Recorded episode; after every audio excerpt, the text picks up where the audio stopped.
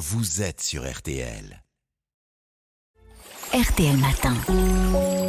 Ça va beaucoup mieux. Avec vous, Aline Perrodin, beaucoup de personnes n'arrivent pas à s'endormir facilement. C'est euh, c'est toujours très difficile. Les, les- les principales raisons sont d'ordre psychologique, on peut dire ça? Ah oui, le stress et l'anxiété sont souvent responsables d'insomnie. Lorsqu'on pense à ses ennuis au travail, dans ses relations, ses fins de mois difficiles, bah, ce n'est pas propice à l'endormissement. Et ça s'explique physiologiquement. Quand l'esprit s'emballe, ça provoque une poussée d'adrénaline qui augmente la fréquence cardiaque et empêche de se relaxer.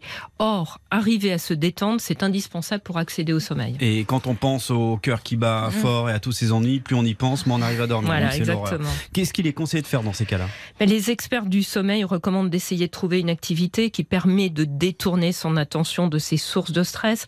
Alors, on peut faire par exemple des exercices mentaux C'est-à-dire? particulièrement ennuyeux hein, euh, pour trouver le sommeil. Par exemple, on compte à l'envers à partir de 1000, de deux en deux. On là là. essaie de se...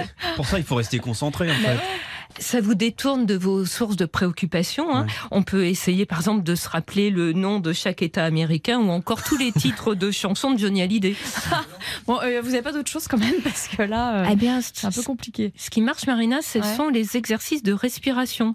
La cohérence cardiaque, c'est simple et efficace. hein. Ça permet d'abaisser en quelques minutes le rythme cardiaque et son niveau de stress. Alors concrètement, on inspire par le nez sur 5 secondes et on expire par la bouche sur 5 secondes. On répète cette séquence plusieurs fois pendant 5 minutes. Cela doit faciliter l'endormissement.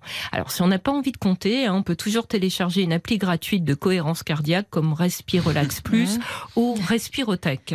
Et alors, j'entendais parler de techniques mentales comme l'auto-hypnose. Est-ce que ça marche ça? Oui, ça permet aussi de se relaxer. Un exercice simple, par exemple, consiste à se transporter mentalement dans un lieu où on s'en sent bien, Mhm.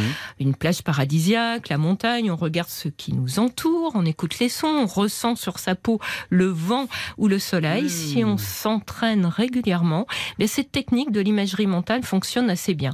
Et puis, on peut aussi essayer la méthode du scan corporel qui consiste à passer en revue toutes les parties de son corps. Cela permet de se focaliser sur ses sensations corporelles et de s'extraire de ses ruminations. Alors moi j'attends votre avis sur la mélatonine parce qu'on est quelques-uns à en prendre euh, le, le, mat- enfin, le soir Le avant de se oui. coucher. Ça, ça fonctionne, c'est bien euh Ben, effectivement, elle favorise l'endormissement en abaissant légèrement la température du corps. Une prise à libération immédiate hein, est généralement conseillée 15 à 20 minutes avant de coucher.